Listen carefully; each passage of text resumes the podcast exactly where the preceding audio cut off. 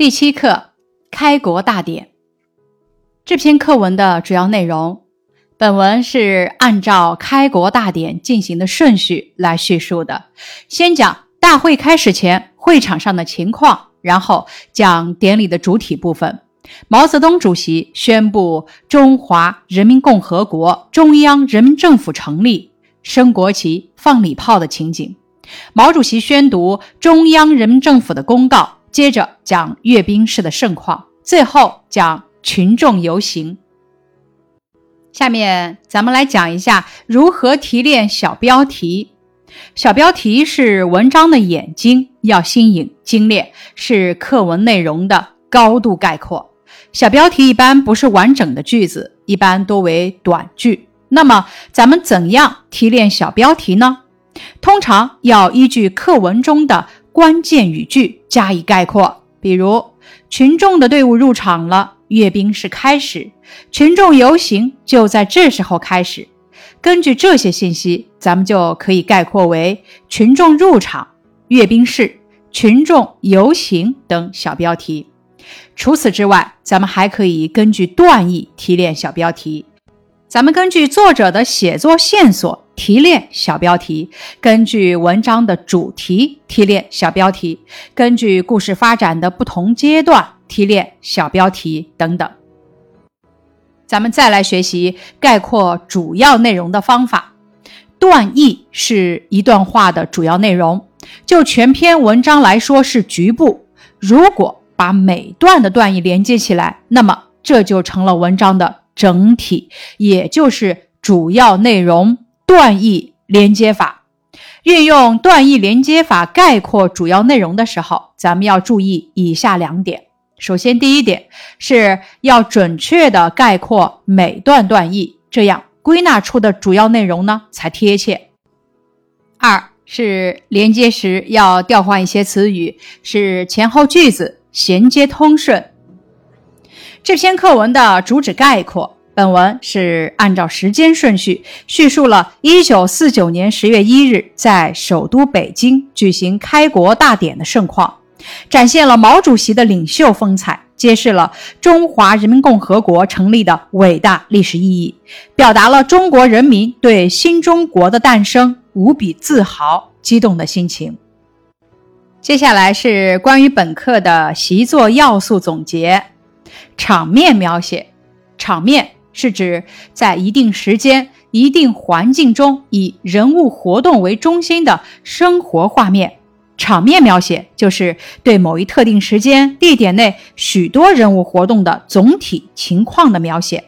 好的场面描写能够渲染气氛，使读者更加真切地感受当时的场面，理解文章表达的中心意思。那咱们在描写某一场面的时候，需要注意以下几点。第一点，点面结合，整个场面的全景是面，场面中的镜头描写是点。咱们在写作的时候，既要简单描绘整个场面的全景，又要有选择的具体的描写某个镜头。比如在《开国大典》这篇课文中，描写毛主席的部分是点，如毛主席出现在主席台上，宣布中华人民共和国中央人民政府成立。升国旗和宣读公告，描写群众表现的部分啊是面，如群众的目光、欢呼声、掌声等，这些场面描写点面结合，使我们感受到毛主席的伟大形象。第二点，突出重点，点于面是衬托与被衬托的关系，描写场面的时候要以点为主，以面为辅。突出重点，如咱们在描写田径比赛的场面时，要重点描写运动员的表现；而对群众等场外情况，可以简单介绍。第三点，层次清晰，咱们在描写场面的时候，要按照一定顺序，可以按时间顺序描写场面，也可以先总体描写场面的整体情况。再描写具体的人物和活动。接下来是一则事例，请大家描写一下运动会上接力赛的场面吧。随着“砰”的一声枪响，比赛开始了。四位运动员像子弹一样冲了出去，这是面的描写。我们班的马野身子前倾，牙关紧咬，步子飞快，一马当先，顺利的把棒传给了凡凡。这是点的描写。我们班的啦啦队员整齐的高喊：“一班加油，一班必胜！”呐喊声响彻操场。接下来一个要素总结：怎样点面结合写场面？点面结合是写场面的常用方法。什么是场面？场面指在一定时间、一定环境中，以人物活动为中心的生活画面。点面结合写场面，就是既从整体的面上进行概括性的叙述，又从局部的点上进行具体细致的描述。那么，怎样点面结合写场面呢？第一点，采用先面后点的结构形式。例如，《狼牙山五壮士》这篇课文中，痛击敌人的这部分，先描写的是面，即五个战士痛击敌人的概况。一边痛击追上来的敌人，一边有计划的把大批敌人引上狼牙山。接着描写的是点，即抓住人物的神态、动作等细节，对五个战士逐一描写，生动地展现了各自不同的特点。这种点面结合，使得英雄的群像和个体的形象相互映衬、互为补充，给读者留下了深刻的印象。第二点，采用先面后点再面的结构形式，比如《开国大典》这篇课文中，阅兵这个部分是先总体描写了受阅部队缓缓进场，这是面的描写；接着特写各个方阵，这是点的描写；最后又落到面的描写上，总体描写两个半钟头的检阅情况。这样点面交替，多点罗列，表现出阅兵式的壮观和震撼。在《狼牙山五壮士》这篇课文中的第六自然段也运用了这样的结构形式。第三点呢，是采用点面交织穿插的结构形式。在《开国大典》这篇课文中，描写举行典礼这部分内容的时候，是按照时间顺序写了一连串的场面。这些场面有的重在面，比如会场上爆发出一阵排山倒海的掌声，三十万人的目光一起投向主席台等；有的落在点，点集中在毛泽东主席身上。这些声势浩大的场面，表现了人民对领袖的无比爱戴，全场及全国人民为新中国诞生欢欣鼓舞的心情。开国大典十一、十二自然段中就有点面结合法，从受检阅的部队就由聂将军率领，一直到欢呼声盖过了飞机的隆隆声。这两段场面描写是按照阅兵式进行的顺序写了检阅部队各兵种行进、群众欢呼几方面内容。先是对总体的描写，比如由东往西。缓缓进场，全都以相等的距离和相同的速度经过主席台前。这些是对面的描写，而各兵种的部分是具体的点的描写，并且从各角度写出了不同兵种的特点。海军突出的是服装颜色特点，步兵突出方阵行进特点，炮兵突出武器特点等。这种点面结合的方法，既有整体感受，又能突出特点，表现出了整个阅兵式的庄严隆重、气势恢宏。为了更好的表现所要描写的事物，反映事物的特点，在表达中既要描写代表事物整体、反映事物全貌的面的情景，又要刻画突出事物局部特点的典型个别的点的场景。那么，咱们怎样做到点面结合呢？首先，第一点，描写要有点有面。咱们可以先写出一个场景中的整体情况，然后写具体的人物和活动。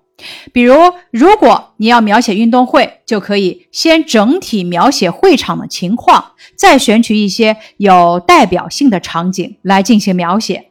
第二点，描写要有重点。既然是场面描写，必然会有很多人物，因此咱们要分清主次，要注意详略得当。比如，如果你描写运动会的场面，就可以选取大家最关心的。竞赛或者接力项目来进行描写。第三点，要注意写出气氛。众多人物活动的场面，自然会体现出不同的气氛。准确地描写出当时的气氛，能够更好地展示场面的特点。比如新年联欢的轻松快乐，清明扫墓的庄严肃穆，比赛过程的紧张激烈等等。第四点，要注意层次清楚。描写的时候，注意按照一定的顺序来写，使层次清楚，以便给人留下鲜明的印象。下面是一则事例：艺术节上，音乐厅的演奏会最吸引人，一切都有条不紊地进行着。演员们有序入场，观众们认真倾听，感觉有什么沁人心脾的东西流淌在空气中。一曲终了，掌声雷动。忽然，一束灯光射向大厅后方，大家都好奇地往后看。一位乐手深情地用葫芦丝吹着月光下的凤尾竹，他很用心，头也随着节拍而动。他走近了，我看到他的额头上沁出细密的汗珠，但他毫不在意。观众们也被带动起来了，合着节拍拍手，闭上眼睛，随着节拍。晃头，乐曲结束了，人群中爆发出雷鸣般的掌声，还有人大喊：“再来一个，再来一个！”整个音乐厅洋溢着欢乐的气氛。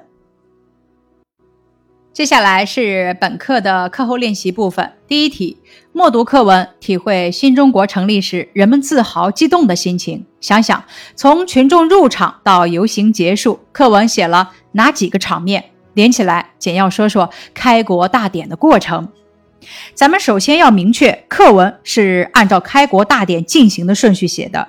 然后呢，找出提示场面的关键语句，比如接着升国旗、宣读公告完毕、阅兵式开始等，提炼概括。最后按照顺序将几个场面串联起来，用简练的语言进行复述。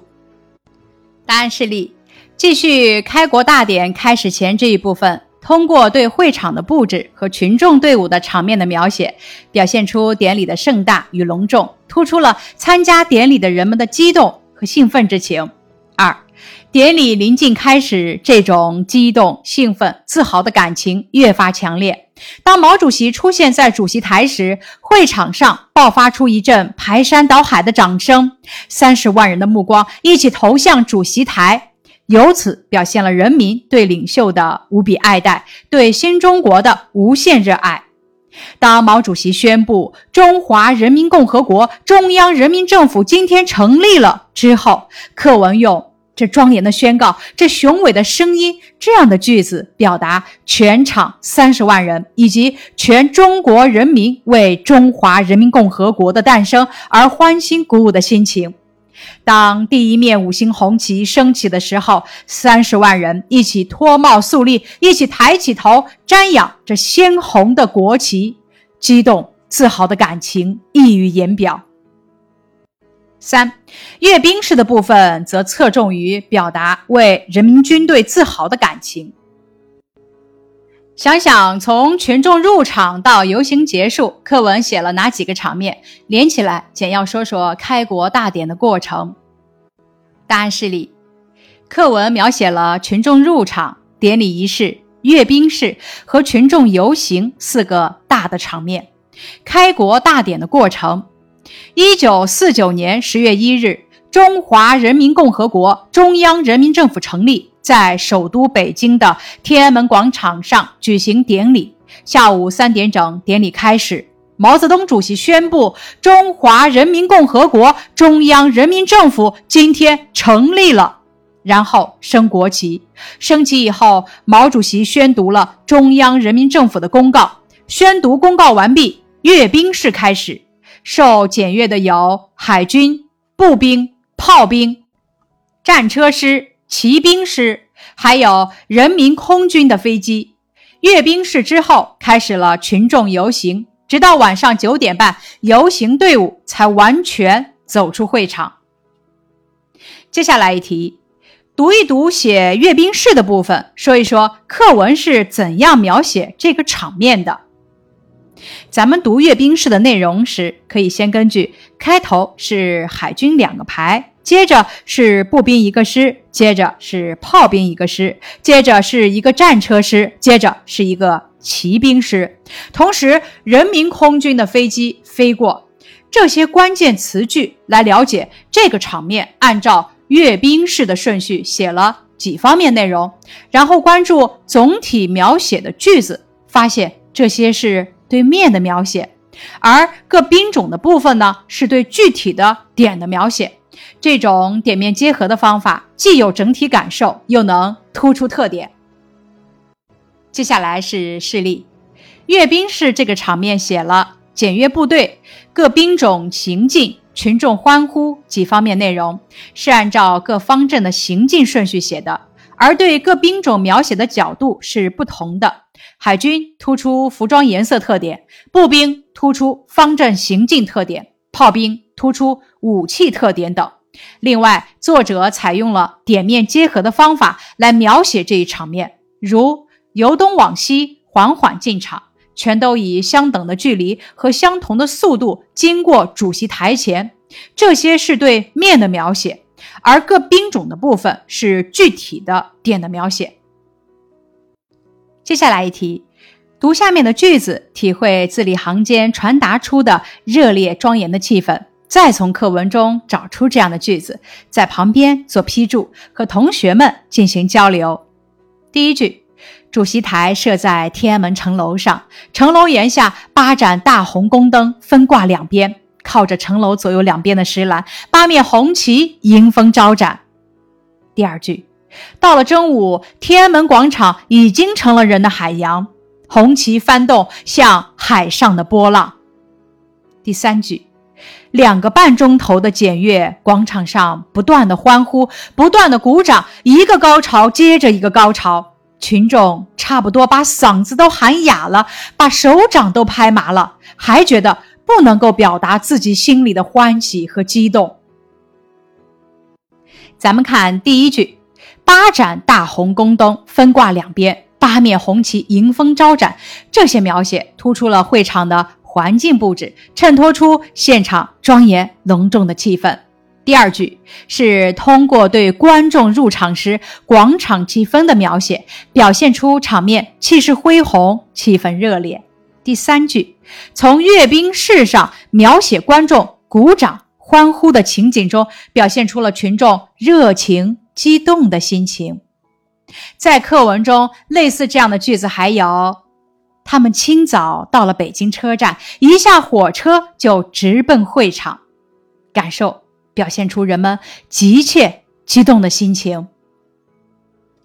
这样的句子还有：这庄严的宣告，这雄伟的声音，使全场三十万人一起欢呼起来。这庄严的宣告，这雄伟的声音，经过无线电广播，传到长城内外，传到大江南北，使全中国人民的心一起欢悦起来。